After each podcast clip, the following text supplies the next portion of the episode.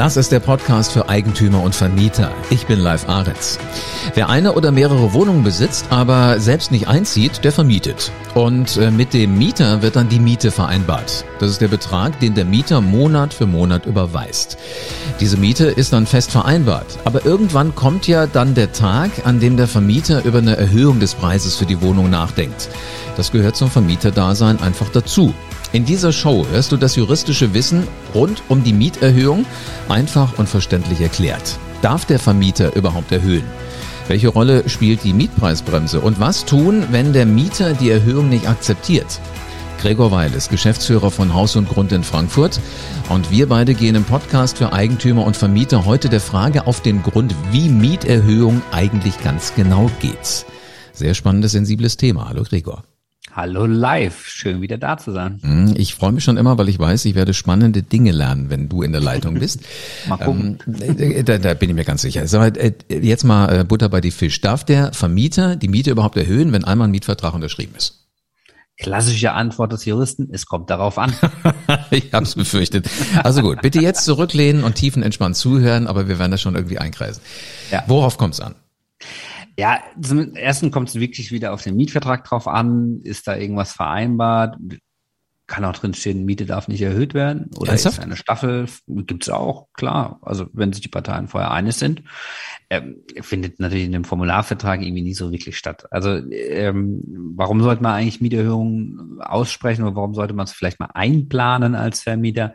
So Mietvertragsverhältnisse können ja ziemlich lange dauern. Mhm. Wir wissen ja heute noch ganz gut, ähm, wie viel heute die gute äh, frühere deutsche Mack wert ist. Also das ist einfach nicht mehr heute äh, 50 Cent wert, ja, ähm, wie es damals der Umrechnungskurs war. Aber ähm, deswegen das Geld wird entwertet und die Preise werden teurer und deswegen muss auch irgendwann mal die Miete steigen dürfen die privaten Eigentümer, für die wir hier immer sprechen und auch die wir beraten, die gehen sehr zaghaft mit diesem, mit diesem Instrument der Mieterhöhung um. Also die, die erhöhen teilweise jahrelang nicht oder gar nicht im Mietvertragsverhältnis und passen immer erst die Miete erst an, wenn sie vielleicht mal einen Mieterwechsel haben oder wenn sie mal eine Sanierung oder eine leerstehende Wohnung saniert haben mhm. und sagen dann, jetzt muss ich auch irgendwo ein bisschen mehr nehmen dürfen. Ja.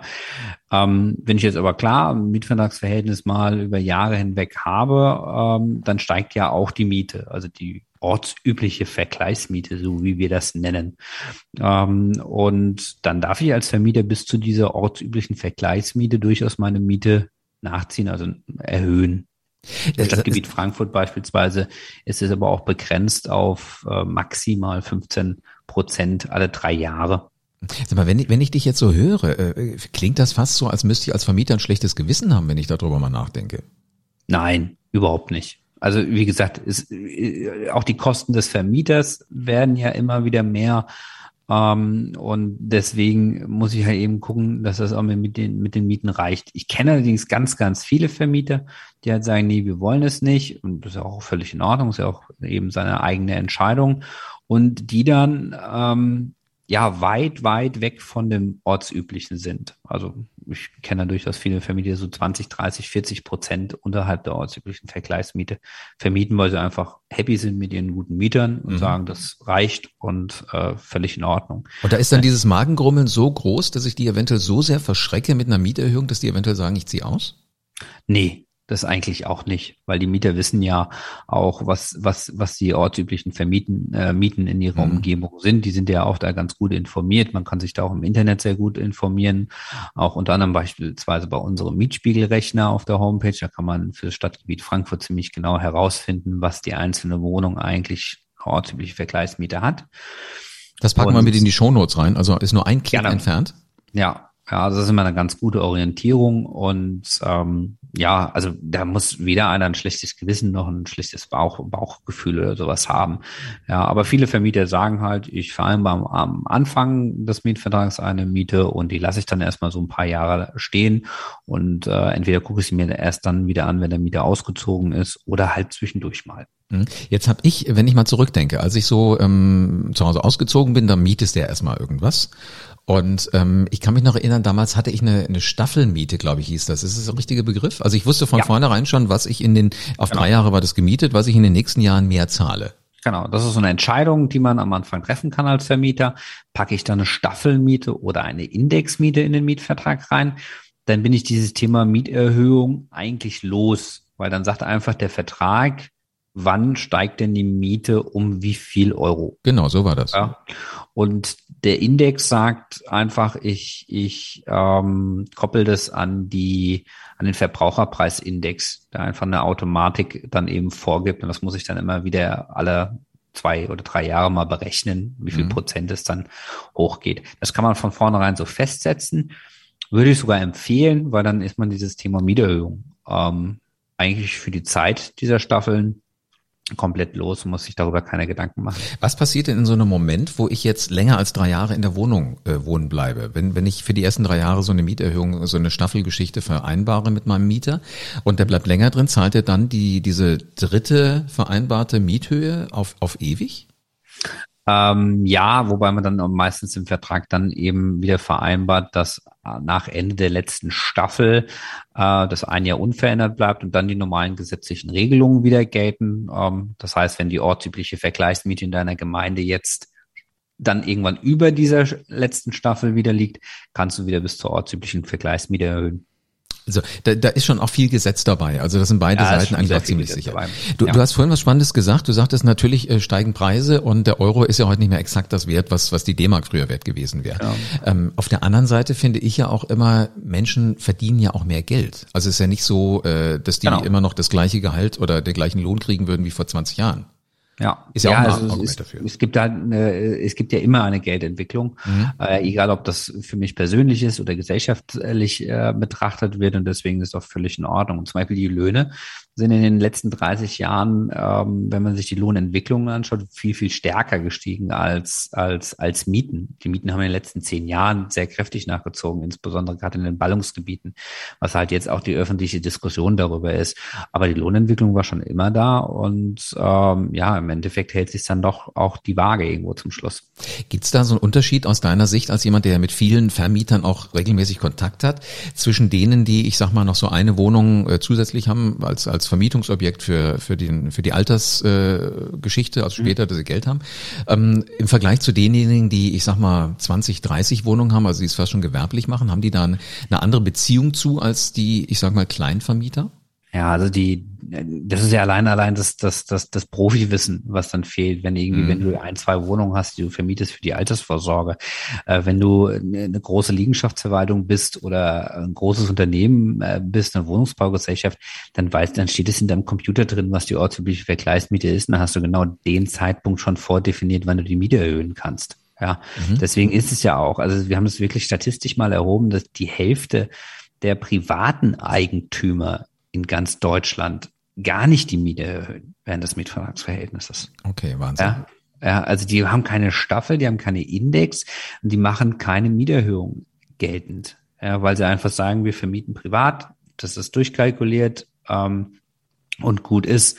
Und dann auch immer so ein bisschen das, das, das, ja, dieses komische Gefühl, jemanden anderen zu fragen, du musst mal ein bisschen mehr zahlen. Mhm. Ja, das ist natürlich auch immer vorherrschend. Und ähm, ja, deswegen die privaten Eigentümer natürlich auch der verlässliche Partner auf dem, auf dem Wohnungsmarkt. Also die, die, die machen das schon sehr mit Augenmaß. Also heißt jetzt umgekehrt für mich, wenn ich gerade auf der Suche nach einer Mietwohnung bin, also ich will sie mieten, gucke ich doch mal oder frage den Vermieter auch mal, wie viele Wohnungen haben sie denn so eigentlich? Wenn er mir ja. sagt, eine ja. ist die Chance gut, dass ich eigentlich eher, will jetzt nicht sagen eine freundschaftliche Beziehung zu dem aufbaue, aber schon eher so eine emotional getriebene als ja. eine rein geschäftliche. Ich würde immer, also ich habe schon bei Haus und Grund äh, gearbeitet, da war ich auch Mieter, da habe ich mir auch einen privaten Eigentümer ausgesucht. Das wäre immer meine Empfehlung.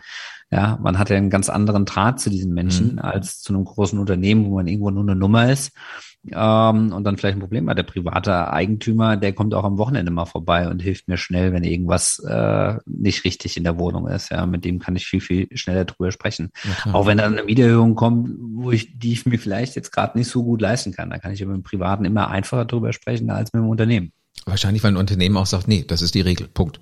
Genau. Wollen Sie oder wollen Sie nicht? Ja. Äh, hab keine Zeit mehr für Sie. Kann ich verstehen. Sieht der Haushaltsplan so vor.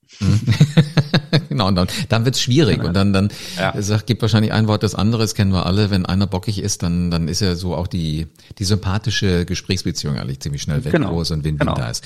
Ähm, sag mal, ich meine, es geht um ein Thema Wohnen. Das ist, das ja, ist sozial behaftet, ja. Das ist wahnsinnig emotional. Und da will ich eigentlich einen privaten haben. Also mhm. das ist immer meine Einstellung gewesen. Es ist witzig, was, was es so alles für Facetten gibt, die man beachten muss, egal auf welcher Seite von, von der Vertragsgeschichte man jetzt steht, als Vermieter oder als Mieter. Aber jetzt sag mal, ja. ähm, ich wohne in einer größeren Einheit. Also ich habe nicht ein Häuschen gemietet von, von jemandem, ob privat oder ob das ein Unternehmen ist. Ähm, ich rede ja auch mal im Flur so mit anderen. Und dann, dann schwätzt er drüber und äh, wie war es bei dir im Urlaub, wie hast du da gemacht und sonst überhaupt und über was zahlten ihr eigentlich an Miete? Weißt du, das sind ja auch so Themen, wo du mal drüber redest. Ähm, Dann weiß ich ja eventuell, mein, mein Nachbar zahlt wesentlich mehr, dann werde ich das Gespräch wahrscheinlich sofort abbrechen. Mhm. Oder ähm, ich merke, uh, der zahlt äh, irgendwie viel weniger. Also da, da muss ich mal äh, also mit meinem Vermieter drüber mhm. reden. Woher soll ich aber denn jetzt alles um alles in der Welt wissen, bloß weil der eine X zahlt und ich zahle Y? Ist das ja eigentlich jetzt noch kein, kein verlässliches, ähm, keine verlässliche Geschichte, kein, kein Niveau. Woher weiß ich, was ist die Wohnung wert, in der ich wohne? Ja, in größeren ähm, Gemeinden wie in, wie in Frankfurt gibt es einen Mietspiegel. So ein Mietspiegel, äh, das sind so drei bis dreieinhalbtausend Wohnungen, die statistisch erhoben worden sind, meistens von der Stadt selbst. In, äh, Im Auftrag hat das ein Institut gemacht und ähm, wir sitzen auch in einer Mietspiegelkommission beispielsweise, die die Stadt und das Institut dazu berät und Fragen stellen darf. Und dieser Mietspiegel wird alle vier Jahre neu erstellt bei uns hier in Frankfurt. Und da sind 3000 bis 3500 Wohnungen statistisch erfassen, erfasst mit allem drumherum, also Baualter, Lage, äh, Ausstattung der Wohnung, wie viel Zimmer, Fußbodenheizung, Aufzug, Balkon, Badezimmer, ist alles Mögliche in diesem Mietspiegel vordefiniert. Und wenn ich mich da durchklicke, ähm, dann kriege ich zum Schluss einen sehr verlässlichen Wert, was die ortsübliche Vergleichsmiete ist. Mhm. Das ist nicht die Neuvermietungsmiete. Also wenn du wenn du jetzt deinen Nachbarn triffst, der jetzt irgendwie vorgestern eingezogen ist und du wohnst schon zehn Jahre, dann ist es meistens so, dass der ein bisschen mehr bezahlt, weil das eigentlich die Neuvertragsmiete ist. Mhm. Und diese ortsübliche Vergleichsmiete, die wird halt eben aktuell jetzt gebildet durch äh, alle Mieten, die in den letzten sechs Jahren irgendwo neu abgeschlossen worden sind oder erhöht wurden. Ja, also das spielt ja auch eine Rolle, wenn jetzt deine, deine Miete äh, vor zwei Jahren ähm, von, von acht Euro auf acht Euro zwanzig angehoben worden sind im Quadratmeter, dann ist das ja eine, eine Miete, die aktuell jetzt gezahlt wird. Mhm. So, und äh, dann spielt es natürlich auch damit rein in diese Mietspiegel.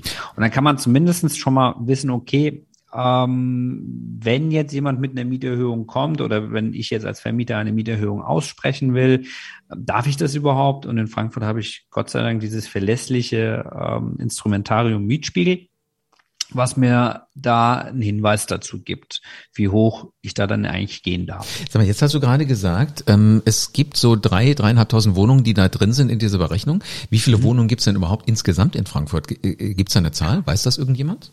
Nein, nein. Also ich schätze mal allein unsere Mitglieder, wir haben, wir haben knapp 11.000 Mitglieder. Das dürften so an die 80, 90.000 Wohnungen im Stadtgebiet Frankfurt sein. Dann kommt noch die größte Wohnungsbaugesellschaft, die hat auch nochmal 50, 60.000 Wohnungen im Stadtgebiet. Also das geht schon an die, an die ich glaube, jede, jede Zahl, die ich jetzt hier nenne, wäre falsch. Aber äh, ich, ich, also, ich weiß ja nochmal, um so ein Gefühl zu ja. kriegen. Weißt du, dreieinhalbtausend können viel sein. Wenn es halt so viele Zehntausende ja. Wohnungen gibt, sind wenig, wenn es nur insgesamt viertausend Wohnungen Es ist ja nur ein statistischer mhm. Wert. Ne? Also wenn ich da so dreitausend äh, Wohnungen drin habe in so einem Mietspiegel, ist es schon immer ganz gut und dann bildet es irgendwie ganz, ganz gut den Durchschnitt eben ab.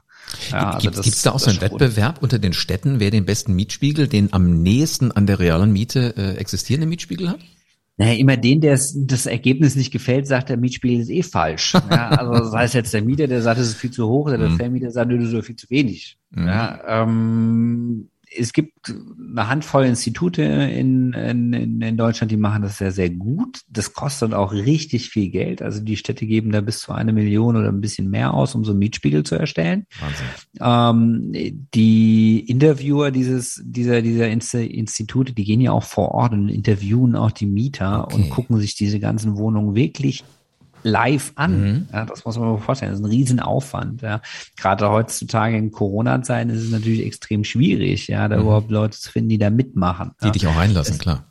Ja, deswegen denkt der Bundesgesetzgeber ja jetzt auch über so eine, so eine, so eine Pflicht nach, dort mitmachen zu müssen ja, okay. für die Bürger. Also das, das wird wahrscheinlich ähm, kommen. Ja, und irgendwann steht dieser Mietspiegel. Und dann ist er aber auch relativ verlässlich. Und das ist eigentlich doch das Gute, wenn man einen Mietspiegel hat, weil dann sind die Parteien, äh, die können sich an etwas orientieren. Mhm. Ja, wenn du das nicht hast, diesen Mietspiegel, willst jetzt mal die Miete anheben, weil du zum Beispiel keine Staffelmietvereinbarung, Mietvertrag ähm, gemacht hast, dann musst du selbst losziehen und dir drei vergleichbare vergleichbare Wohnungen suchen als Vermieter, ähm, anhand derer du dann nachweisen kannst, dass deine Miete zu gering ist. Oder was noch viel schlimmer ist, du musst ein Gutachten darüber erstellen, was dich gleich irgendwie 2000 Euro kostet.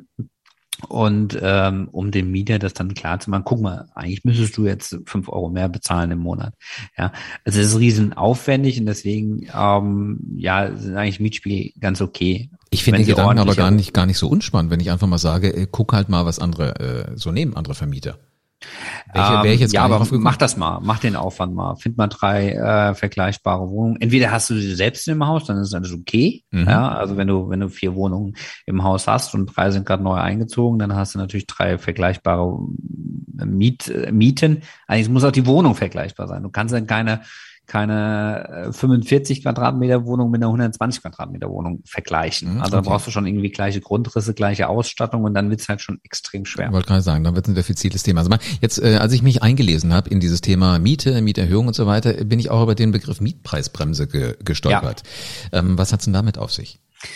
Die Miethöhe hat, also die Mieterhöhung hat eigentlich nichts mit der Mietpreisbremse zu tun, aber die Mietpreisbremse musst du in bestimmten Gemeinden, wie auch in Frankfurt, bei dem Neuabschluss des Mietvertrages beachten. Und die Mietpreisbremse sagt eben, dass du maximal zehn Prozent über der ortsüblichen Vergleichsmiete liegen darfst, wenn du einen Mietvertrag neu abschließt.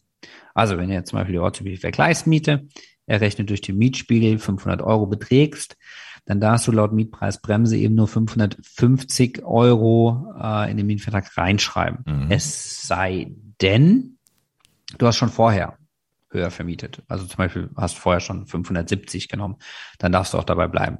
Oder aber du hast die Wohnung vorher ganz massiv saniert, also wirklich umfassend modernisiert. Das heißt, du hast wirklich die ganzen Böden rausgemacht, hast Elektrik neu gemacht, hast neue Bäder eingebaut, hast richtig, richtig viel Geld versenkt. Ähm, dann darfst du da auch drüber gehen. Das musst du aber vorher dem Mieter sagen. Ne? Also dann, okay. dann gibt's da so einen Hinweis im Mietvertrag dazu und sagst, ja, hier, pass mal auf, ich gehe über die Mietpreisbremse hinüber, weil ich die Vormiete habe oder halt eben die umfassende Modernisierung habe. Ne? Okay. Aber grundsätzlich funktioniert muss ich halt nur beachten. Musst du beachten, okay. genau. Und wenn du halt diese Ausnahmen nicht hast, dann bist du an dieser Mietpreisbremse gebunden. Wenn du dann darüber doch hinweggehst, dann kann der Mieter nach Abschluss des Mietvertrages das rügen und mhm. ähm, gegebenenfalls auch Geld zurückverlangen und dann weniger Miete zahlen. Das ist dann unschön. Also lieber vorher sich klar werden, das was darf ich, was darf ich nicht. ganz schön, ganz schön heftig für den Vermieter, das alles zu wissen. Also muss ich wirklich sagen. Also da ist es wirklich bei der Neuvertragssituation, ich glaube, wir hatten es auch in einer der vorherigen Folgen schon mal, ähm, das ist so das, das, das Schwierigste zu wissen was ja. darf ich denn eigentlich dann nehmen? Ja, weißt du, normalerweise läuft's ja immer alles irgendwie, wie du auch ja. schon mal immer wieder gesagt hast, äh, da ist ein, ist ein Mieter da und dann wollen wir ja keinen Kopf mehr machen. Ähm, deswegen vergisst man ja vieles, aber genau deshalb gibt's euch, genau deshalb gibt's diesen Podcast, damit ich mich immer wieder reinhören und reindenken genau. kann. Jetzt hast du gerade schon was Spannendes angesprochen. Ich investiere ja eventuell auch gerade zwischen zwei Mietern. Noch ein bisschen in die Wohnung, keine Ahnung, das Bad wird mal neu gemacht nach x Jahren oder das Parkett wird abgeschliffen, was auch immer, es wird irgendwas modernisiert. Mhm. wie kriege ich das hin, dass ich die Kosten aber auf den Mieter umlegen kann? Hängt das auch unter dieser Mietpreisbremse? Also darf ich nur möglichst so viel sanieren, dass ich das innerhalb dieser Mietpreisbremse irgendwie hinkriege? Ja, also entweder bist du bei dieser umfassenden Modernisierung, dann hat die Mietpreisbremse berührt dich nicht mehr. Mhm. Da, da sagt man, ja, also das muss schon eine, eine, Fülle von Gewerken sein, das muss ein bisschen Geld gekostet haben. Wir sagen also immer so mindestens ein Drittel der, der Neubaukosten sollte man da schon investiert haben. Wenn man das jetzt nicht ganz so umfassend machen will, muss man sich halt überlegen, was will ich machen. Ja, wenn ich jetzt zum Beispiel das Laminat rausnehme und lege ein Mehrschichtparkett stattdessen rein, dann erreiche ich einen Zuschlag innerhalb des Mietspiegels. So, mhm. und dann kann ich, glaube ich, paar 50 Cent pro Quadratmeter mehr nehmen, weil ich halt einen besseren Boden drin habe. Okay. Wenn ich das Badezimmer, was aus den 90ern oder 80er Jahren ist, ähm, jetzt einmal komplett modernisiere, kriege ich auch einen Zuschlag durch diesen Mietspiegel. Und somit ähm, rechnet sich das dann hoch und dann ist es auch irgendwo fair. Und diese, Aus diese, diese, diese Zuschläge, die sind auch, ähm, die sind auch okay. Das reicht dann auch aus und ähm, dann kann ich da äh, anhand dessen ein bisschen mehr nehmen, weil eben der Mietspiegel die ortsübliche Vergleichsmiete bestimmt und die Mietpreisbremse sagt, um zehn Prozent oben drüber darfst du gehen. Okay, also im Grunde genommen, aber das sind auch alles Dinge, die bespreche ich am besten mit euch. Ähm, ja. Wenn ich Mitglied bin, rufe ich bei euch an und frage, ähm, genau. aber das und das habe ich jetzt gemacht, was, was hat das für Auswirkungen? Genau. Ähm, jetzt könnte ich mir vorstellen, dass so das eine oder andere ernsthaftere Gespräch auch zwischen Vermieter und Mieter ja auch stattfindet. Äh, vielleicht endet das in einem richtig schönen Streit. Mhm. Wie kann ich das vermeiden oder oder hilft mir hilft mir dabei irgendwas, dass ich dass ich sage, wenn es denn zum Streit kommt, muss das und das gemacht werden?